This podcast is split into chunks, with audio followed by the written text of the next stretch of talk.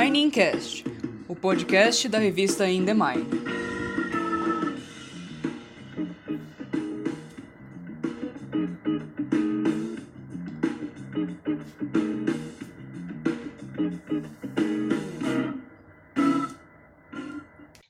Entre 2004 e 2011, ele trabalhou com projetos da Vale no Brasil e na África, entrando como trainee e saindo como engenheiro sênior.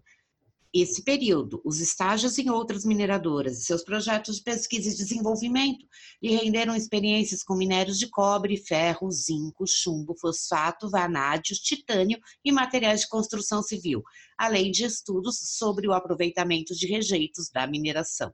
Desde 2014 é professor doutor do Departamento de Engenharia de Minas e de Petróleo da Escola Politécnica de São Paulo, onde ingressou como estudante em 1998, aos 18 anos de idade.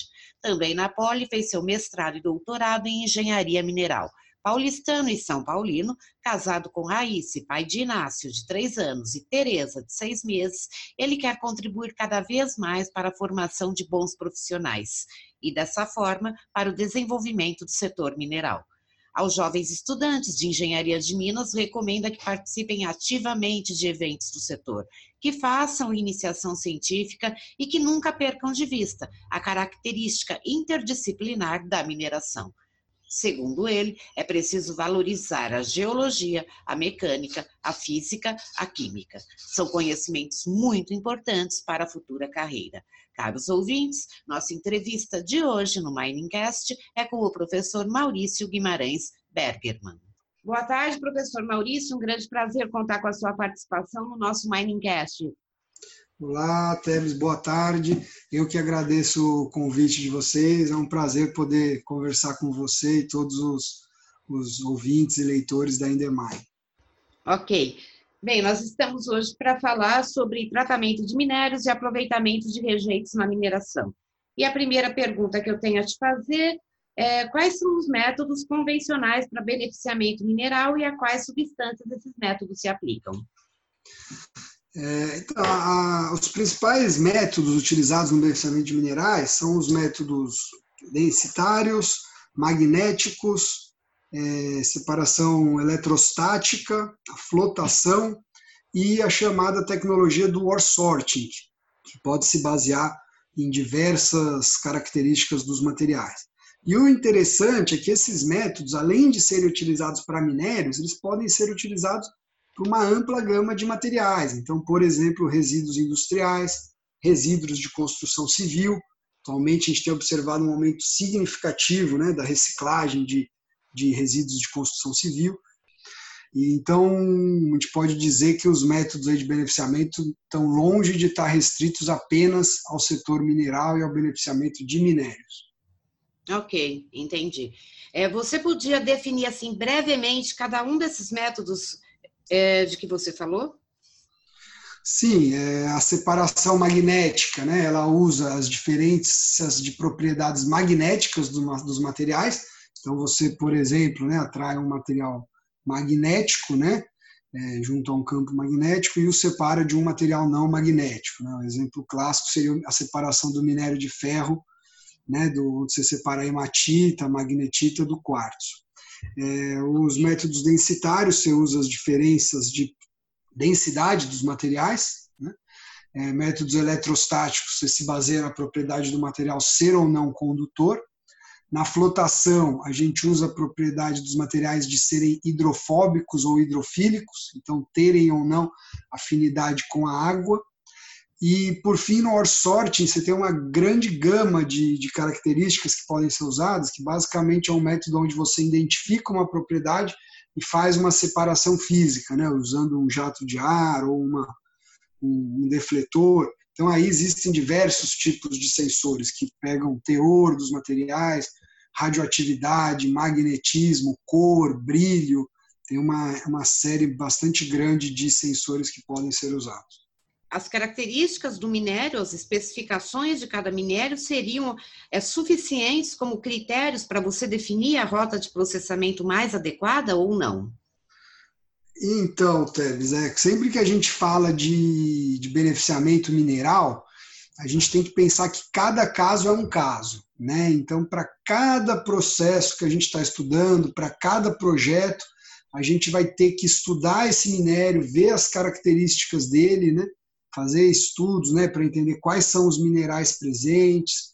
Né? Mesmo, por exemplo, né? numa mina de cobre, você pode ter o cobre em diversos minerais, em sulfetos, em óxidos, em carbonatos, e as rotas de processo vão ser completamente diferentes. Né? E mesmo dentro de uma mina, você pode ter regiões com materiais com características bem distintas. Então, mesmo que né, ao longo da vida útil de uma mina você não vá mudar o processo como um todo, né, vai ser, por exemplo, sempre flotação, você vai ter diferenças de liberação, né, você vai ter que moer esse material mais fino, mais grosso, pode ter que mudar algum reagente químico.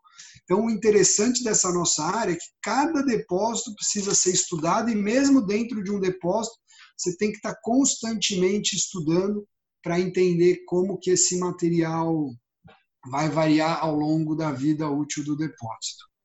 Entendi. E quais é, seriam assim as restrições, por exemplo, de uso do peneiramento à umidade natural, né? A uma maior gama de minérios. Eu falo isso porque é, essa tecnologia passou a ser novamente bastante cogitada, né? Mas assim, muito por leigos, é, falando que ela poderia né, evitar a necessidade das barragens de rejeitos. Eu queria saber a sua opinião a respeito. Sim, é, o interesse maior, claro, é sempre fazer tudo de uma forma mais simples, né? barata. Então, o minerador também tem todo o interesse, né? de, por exemplo, usar um processo a umidade natural, onde você não precisa estar colocando água e não precisa ter uma barragem para colocar os rejeitos. Mas como assim como eu falei, né, na pergunta anterior, cada rota vai depender do minério que você está tratando, né? Então, por exemplo, né, o grande caso aí que a gente tem atualmente desse processamento à umidade natural é na região de Carajás, né, no projeto S11D, e agora essa tecnologia está migrando também para o pro, pro, pro projeto mais antigo aí de ferro lá, que é mais conhecido como Carajás, né, que uhum. São que já estão operando há mais tempo. Né? E, então, por que, que lá é possível fazer isso? Porque o minério tem um alto teor, né? então ele já naturalmente já sai da mina com um alto teor. Né?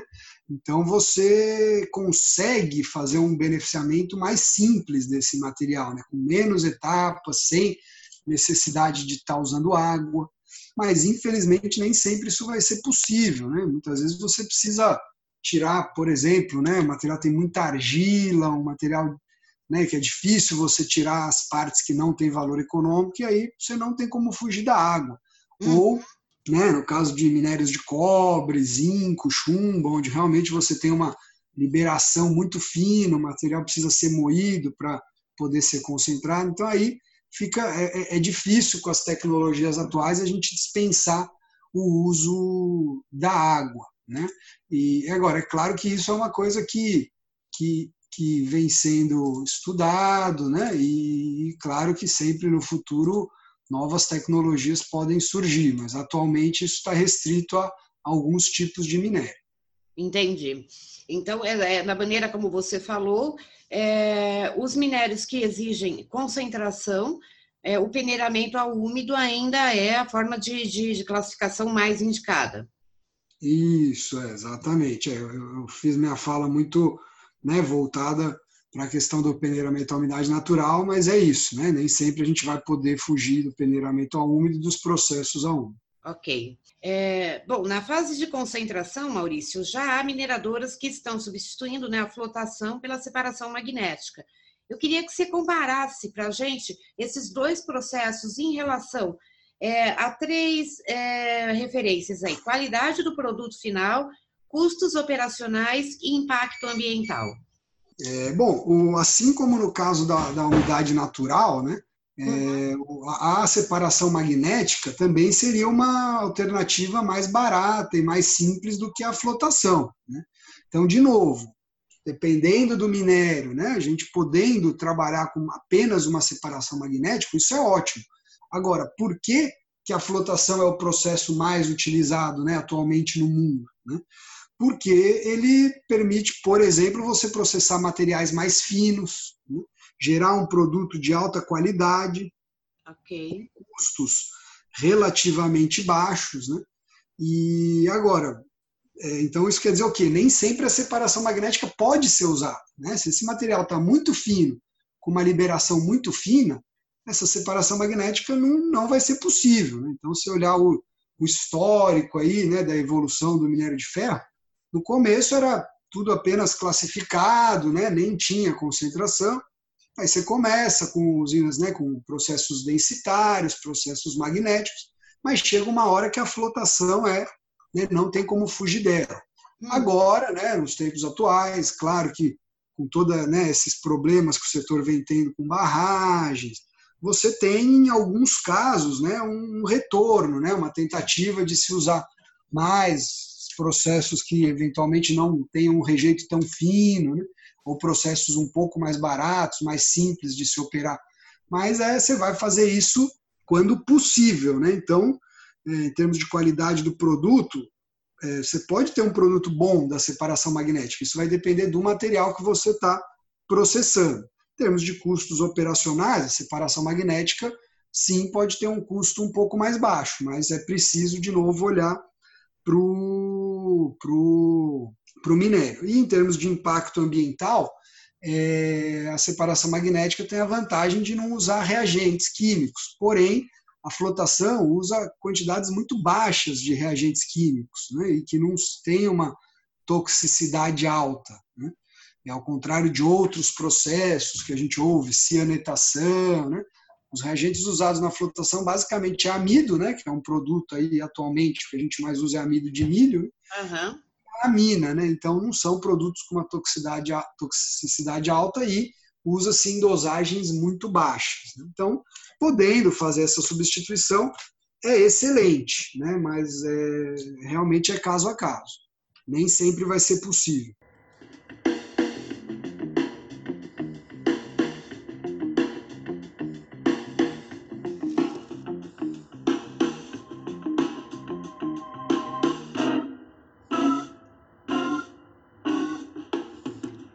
Você está ouvindo Mining Cash, da revista In The Mine.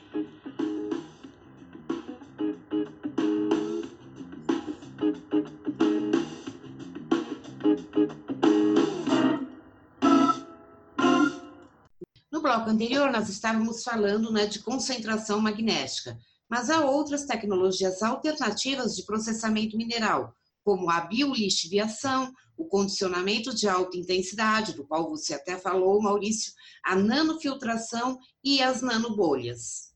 E você falou, está tudo sempre muito condicionado ao tipo de minério e às condições do depósito que você tem, né? É, na sua opinião, Maurício, como que elas podem ser aplicadas e quais as limitações que elas teriam? Ok, então, né, no, no, é, novamente, né, você mesma comentou, todas essas novas tecnologias vão ser muito avaliadas caso a caso, né? Então, estando, por exemplo, o condicionamento de alta intensidade, as nanobolhas, são processos que podem vir para otimizar até plantas já existentes, né? Isso é feito, né? tá. né? Então, são ganhos incrementais aí que você pode ter numa usina, né? Mudando o seu condicionamento, né? Trabalhando essa questão da, das bolhas, né? É, em outros casos já são mudanças mais complexas, né? Então, no caso da, por exemplo, da biolixiviação, né? então isso vem sim sendo muito estudado, mas ainda você tem questões, né? De novo, primeiro, né? De, de materiais, tem materiais que isso vai se aplicar melhor ou pior, e questões de custo, né? Então, essas, esses novos processos, né? Eles ainda precisam se mostrar né, econômicos. A mineração tem uma característica peculiar que ela é uma indústria de base. Né? Ela lida com matérias-primas básicas e está no início da cadeia produtiva. Então, ela não pode ter produtos muito caros. Né? E então, muitas vezes, alguns desses processos acabam tendo custos altos. Agora, o que não quer dizer que, que no futuro eles não vão né, se tornar vantajosos. Então, isso são, né, você citou a biolixiviação, é uma área que está sendo muito estudada, né?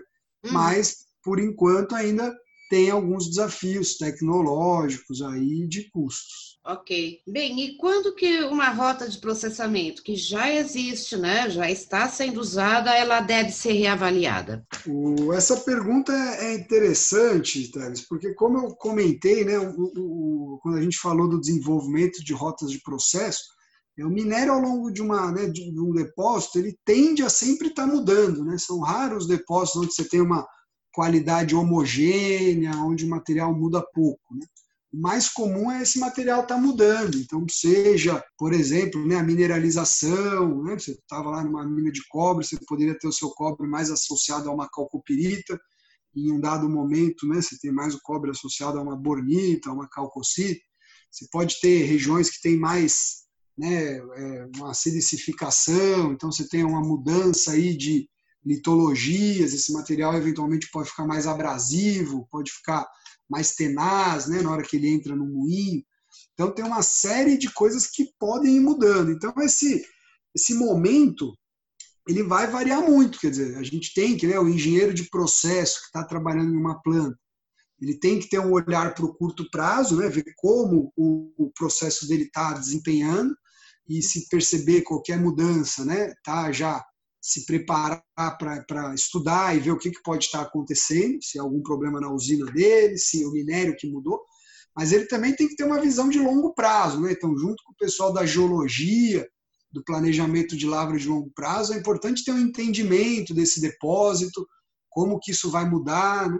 É claro que aí eu estou falando de empresas grandes, né? Mas mesmo em empresas pequenas, é importante a pessoa saber se é esperado mudanças significativas nesse minério que vai alimentar a planta e eventualmente já ir estudando, porque também não, não adianta nada. Hoje né, mudou a, a característica do material e aí você começa a estudar, às vezes vai demorar um ano para você ter a resposta e você não pode ficar um ano convivendo com o desempenho ruim da sua usina. Então, é, isso é um trabalho constante do engenheiro de processo que está em uma usina. Certo, certo. Bem, é, o rompimento aí recente né, de barragens, né, como as da Samarco, da Herculano Mineração e a da Vale agora, é, colocou a mineração em xeque devido ao volume né, de rejeitos gerados e aos riscos associados, né, à sua contenção ou à sua disposição. Uma das discussões aí que tem sido apontadas como solução, né, é a do empilhamento a seco de rejeitos. Como é que você vê essa solução e quais outras soluções seriam indicadas para resolver ou minimizar esse, esse problema da geração de rejeitos e da sua contenção em barragens? Ótimo, Teves. Essa pergunta é, é bem interessante, né? Bom poder falar sobre isso com vocês. Uhum. É, então não tem, não existem mais dúvidas, né, de que a mineração é, precisa mudar seus paradigmas, né? Até ano passado eu tive um evento com especialistas de barragem e eles mesmos disseram, falaram, olha, a gente, né, quer dizer, é difícil justificar para a sociedade, né, que, que esses uhum. acidentes estão acontecendo, então assim, a gente precisa, assim, mesmo os especialistas em barragem, né, dizem que é preciso buscar essas alternativas, né, e, sem dúvida, né, que o que a gente vem chamando aí de empilhamento, né, de disposição de rejeitos a seco é uma alternativa. Uhum. Aí, primeiro, né, como professor, eu não posso deixar só de fazer uma colocação. Quando a gente fala, né, disposição a seco, não é um termo errado, é um termo até que veio do inglês, né, do dry stacking, Sim. mas é, conceitualmente o mais correto seria a gente dizer, né, disposição de rejeitos espessados ou disposição de rejeitos filtrados. Dificilmente esse material passa por um secador, né? Então, normalmente ele tem uma umidade residual, né? Muito mais baixa do que seria uma umidade de um rejeito de flotação que vai direto para uma barragem. Mas a gente faz essa só faz essa consideração, mas acho que a gente pode usar esse termo sim, disposição a seco, né? Mas quer dizer, na verdade, uma disposição de material com baixa umidade. É, então, eu acho que essa, sem dúvida, é uma alternativa. É, isso é claro que agrega um custo adicional para uma usina, onde você vai ter que ter uma operação de espessamento, uma operação de filtragem, mas cada vez mais as tecnologias nessas áreas estão evoluindo. Você tem espessadores muito grandes, filtros muito grandes que permitem processar muita massa e obter umidades baixas, então isso sim é possível. e eu entendo que a maior parte da, das mineradoras grandes já estão olhando para isso, né?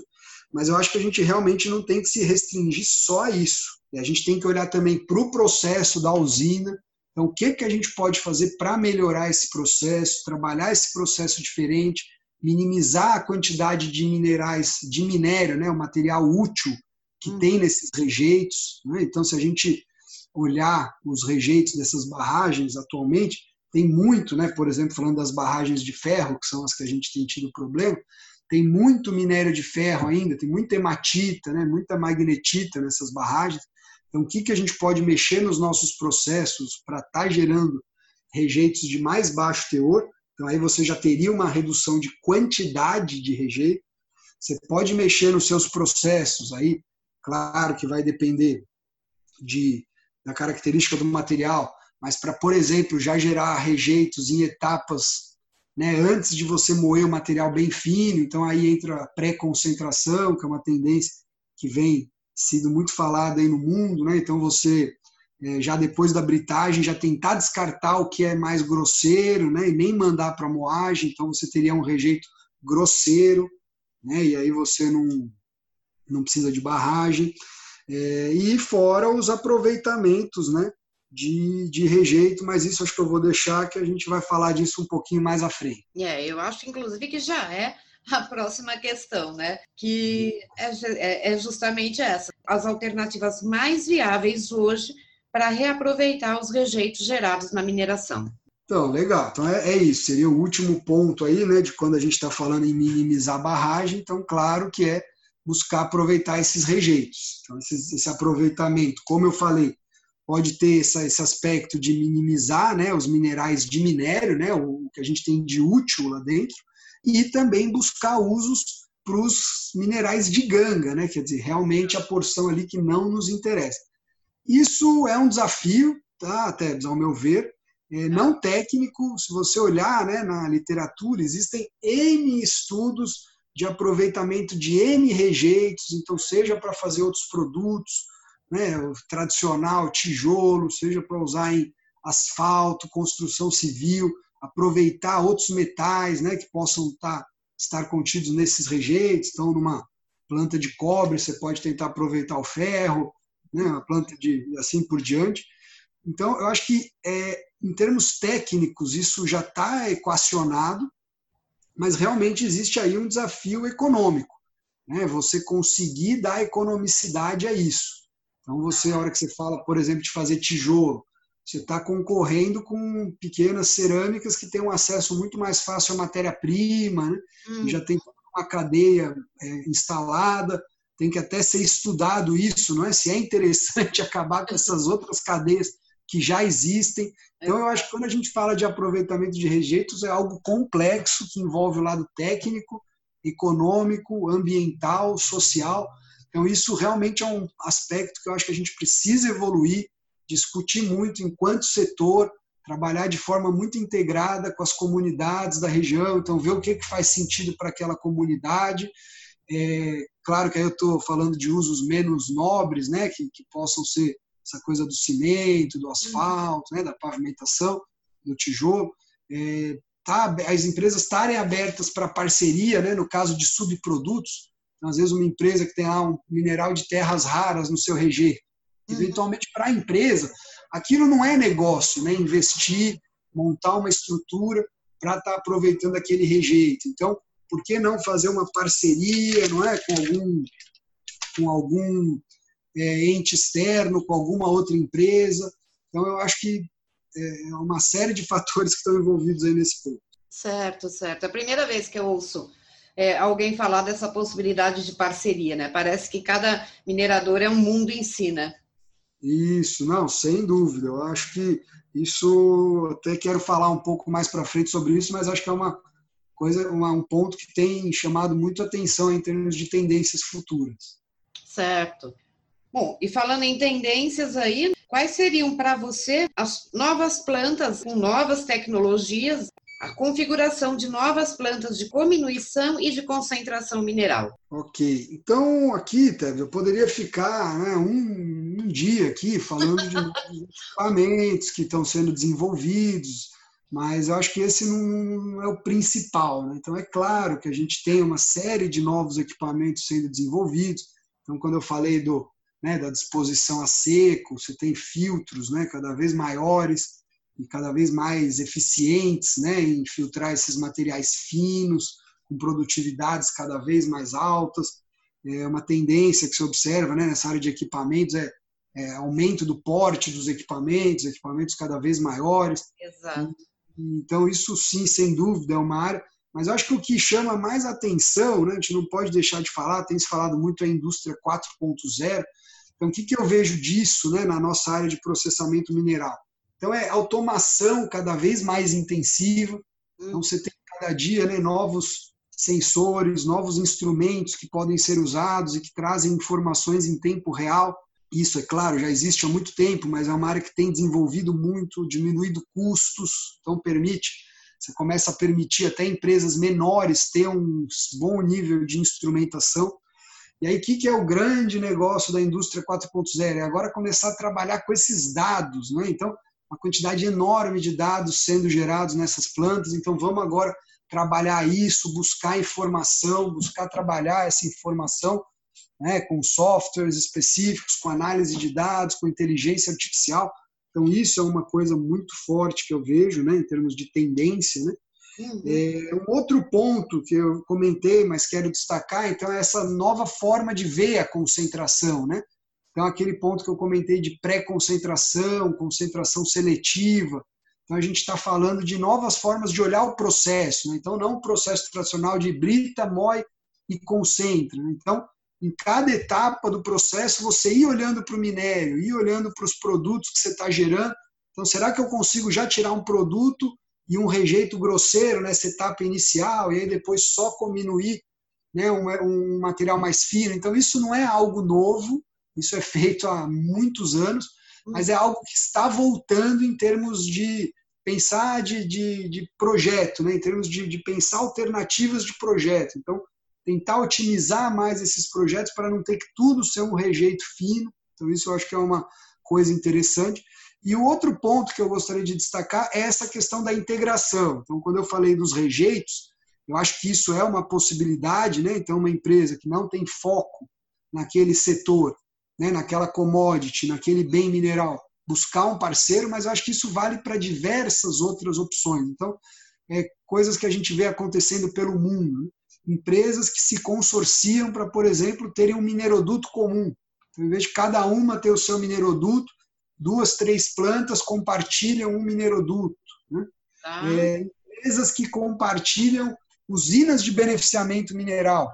Claro que uma Vale, que tem uma, um depósito gigantesco de cobre, Salobo, que dura 30 anos, vai querer ter a usina dela.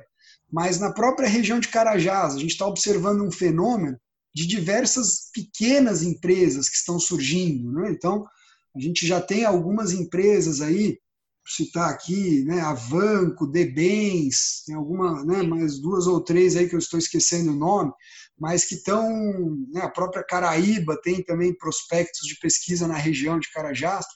É, então você tem diversas empresas com pequenos depósitos de cobre, depósitos para dois, três anos. Então, por que não compartilhar uma infraestrutura de beneficiamento, é, isso sem dúvida traz ganhos, e mesmo as empresas grandes. Né? Então, com as evoluções que você tem, por exemplo, em tecnologias de transporte de minério, você tendo um depósito lá 20, 30, 40 quilômetros de distância de outro depósito, você pode evitar construir uma nova usina, né? Você simplesmente faz o transporte desse material. Então, essa história da integração, do compartilhamento, eu acho que é uma coisa que a gente ouve muito no mundo do, da internet, mas acho que isso também está chegando no mundo da mineração e eu vejo isso com bons olhos, com potencial de alavancar pequenas empresas, pequenos depósitos, projetos médios que não teriam condições de, de investir tanto em infraestrutura.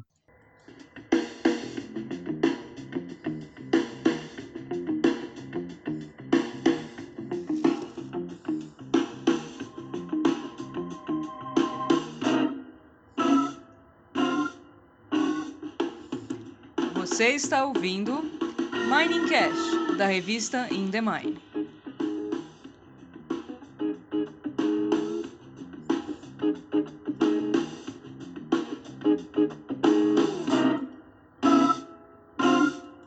Estamos de volta, Maurício. Eu queria te perguntar é, como você acha né, que os gargalos de elevado consumo de água e energia no beneficiamento, que se mantém, poderiam ser solucionados? É, aqui eu tenho dois, né, separando aí a água e a energia. Eu acho que a água, a gente tem como trabalhar né, com essas questões de exposição a seco. Então, fazendo isso, você recupera a maior parte da sua água já na usina né, hum. e evita perdas significativas por evaporação e percolação que a gente eventualmente pode ter em barragens.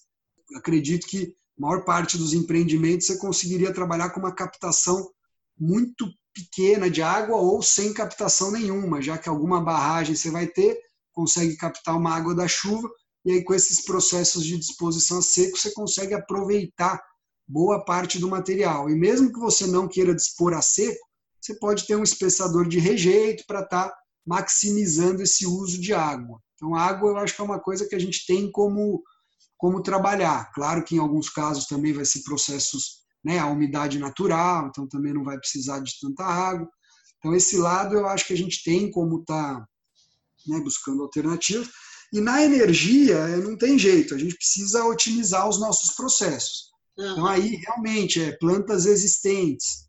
Eu acho que é investir em pessoal, em inteligência, para, né, junto com essa informação que você gera aí, com esse monte de sensor, com esse monte de instrumento, é, conseguir estar tá otimizando os processos, trabalhar com eles de forma mais redonda e sempre que possível buscando novos equipamentos, novas tecnologias que tenham consumos menores de energia.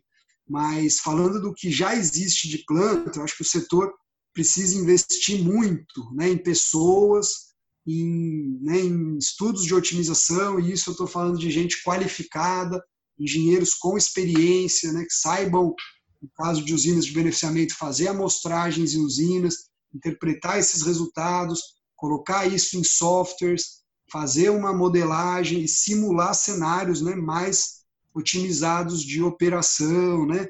A integração mina-usina também entra aí de forma muito forte. Então, você, né, quando a gente falou de integração na pergunta anterior, eu até acabei me esquecendo de falar de integração mina-usina, né? Então, você trabalhar com as equipes de forma integrada, a equipe da mina trabalhando junto com a da usina para, por exemplo, ter um desmonte de rochas otimizado.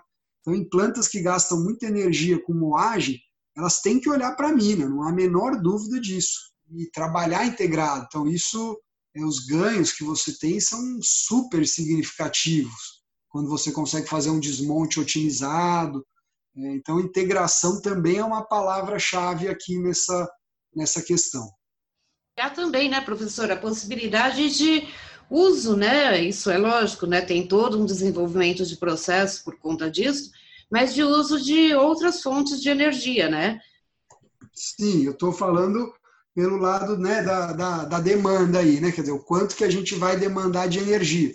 Da hum. onde essa energia vai vir, não é? Se é hidráulica, eólica, solar, sem dúvida que também existe um potencial muito grande aí de desenvolvimento e a gente vê cada vez mais né, notícias de plantas solares, plantas eólicas, então isso também, né, uso de, no caso mais aí de manuseio, né, de mina, né, uhum. de é, combustíveis alternativos, então sem dúvida que isso também é uma tendência muito forte. Ok. Bem, antes de você entrar né, para a área acadêmica, você trabalhou por sete anos na Vale, né?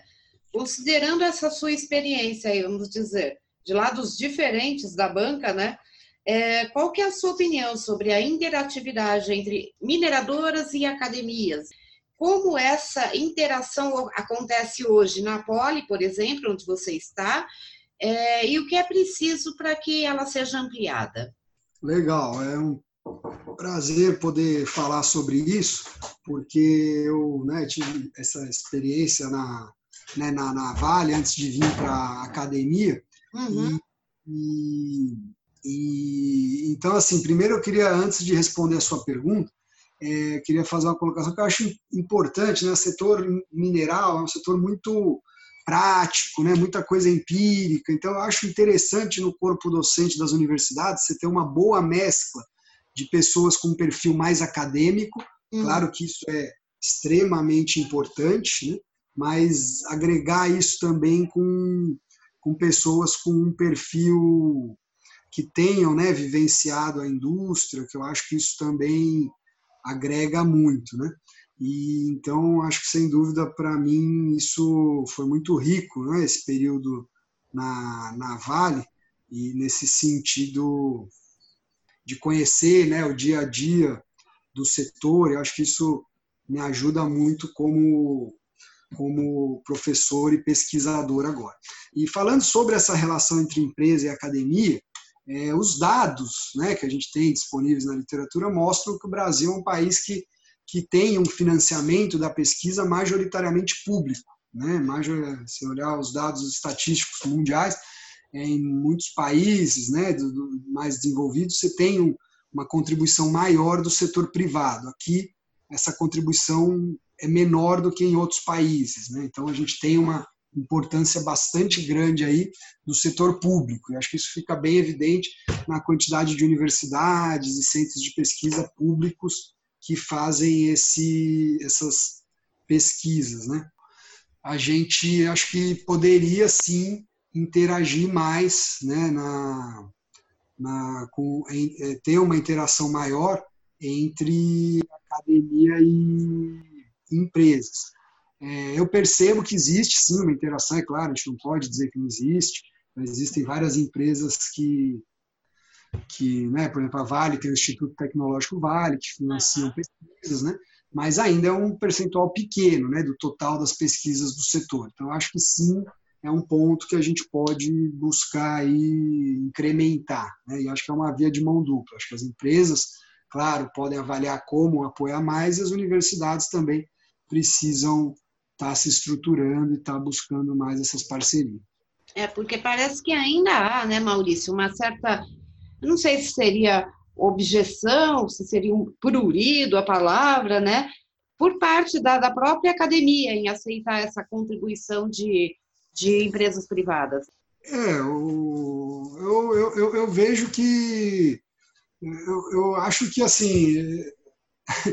É, como eu vou dizer, claro, podem existir setores né, que não, que tem alguma dificuldade, mas falando aqui pela realidade da Poli, né, eu acho que a gente tem um perfil docente, uma estrutura bastante aberta, né, em termos seja burocráticos, seja em termos dos professores, né, e, e, mesmo assim, apesar de termos algumas pesquisas, acho que existiria espaço para mais. Né?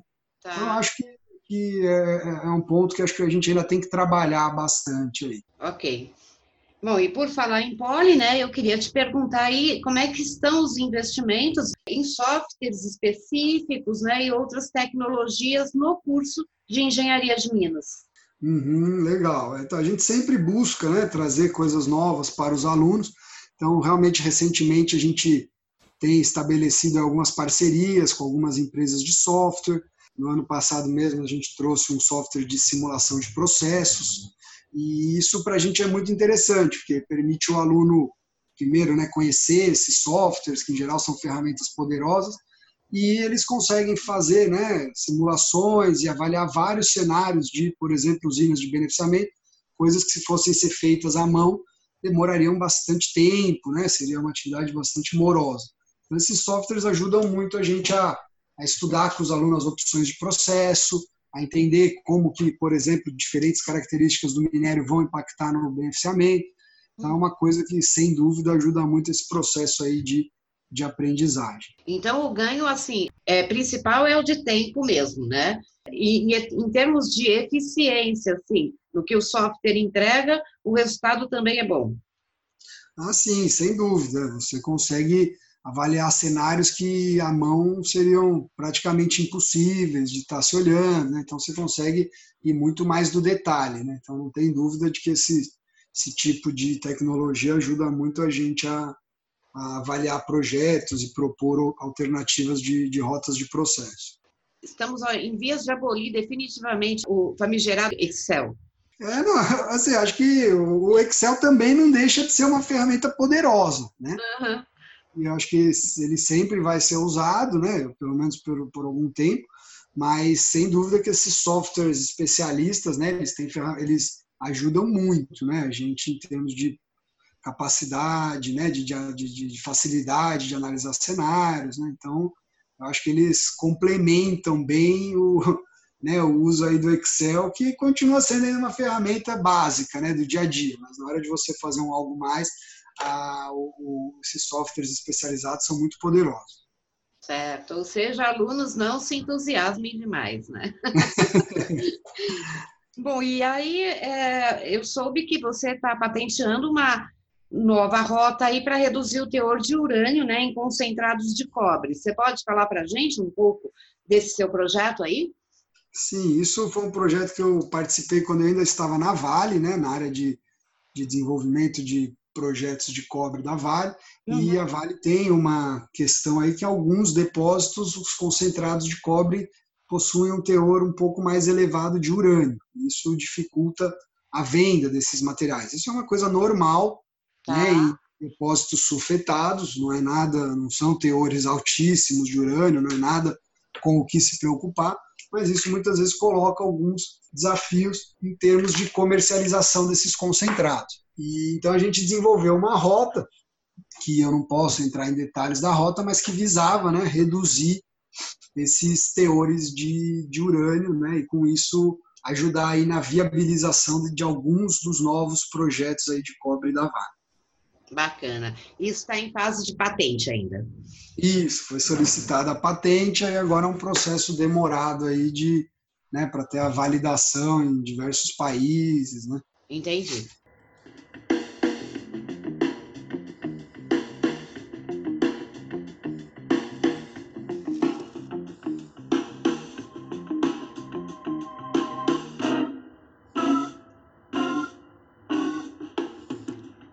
Está ouvindo Mining Cash, da revista In The Mine.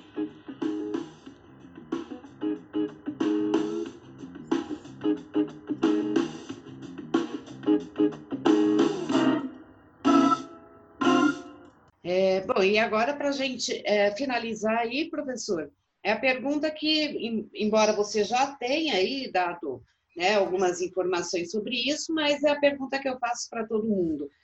Qual que é a sua visão de mineração do futuro? Legal, Tep. Também fico muito feliz de poder falar sobre isso. Então, ao longo da entrevista, a gente falou de várias né, coisas que vem acontecendo no setor, então, disposição de rejeito a seco, indústria 4.0, pré-concentração, integração, seja entre projetos, seja dentro dos projetos, né, mina, usina.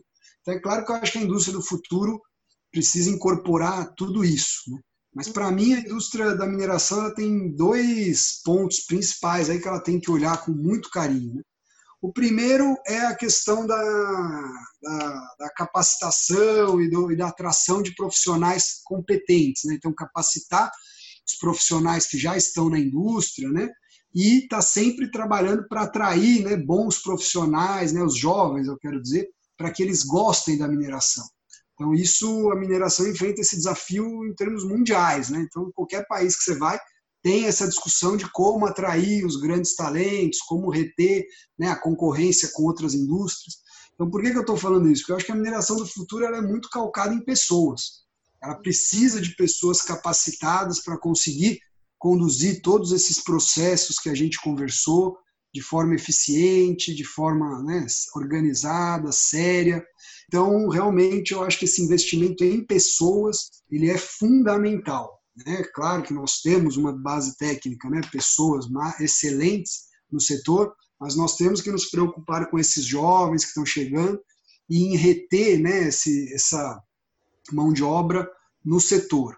Uhum. É, e o segundo ponto, que eu acho que é o grande desafio, é o relacionamento com as comunidades. Né? Eu acho que a mineração realmente ela precisa mudar essa forma de se relacionar com a comunidade, né? a visão do passado de ser uma coisa um pouco fechada. Ela uhum. precisa dialogar, ela precisa interagir, ela precisa se comunicar muito com essas comunidades de forma super transparente, de forma aberta, porque realmente, né, acho que essa licença social é uma coisa que, que cada vez mais é importante. Se a gente não conseguir é, estabelecer realmente uma relação muito positiva com a sociedade, vai ser cada vez mais difícil começar novos projetos. Perfeito. Professor, nós encerramos por aqui. Novamente, os nossos agradecimentos à sua participação. Conto com você aí em outras entrevistas para o próprio Miningcast e para a revista Indemine também, claro. Teves, eu que agradeço o convite, né? É um grande prazer poder falar, estar tá aqui hoje conversando com vocês sobre, com vocês sobre esse tema tão, né, que eu considero tão importante, no qual eu pauto a minha atuação profissional, e parabenizar vocês da Indemine por fazerem esse jornalismo tão sério, né? Uma revista de grande qualidade. Eu sou assinante da revista, convido uhum. aqui os colegas a também o serem e desejo muito sucesso e contem sempre comigo. Opa, muito obrigada, professor, e até a próxima. Obrigada mesmo. Eu aproveito para agradecer aos nossos ouvintes e para dizer que voltamos na próxima semana com a história O Quadrilátero de Jack Dore, na série Memórias da Mineração Brasileira. Para não perder, siga a gente no site indemine.com.br ou através do Spotify, iTunes e SoundCloud. Esperamos vocês. Até lá!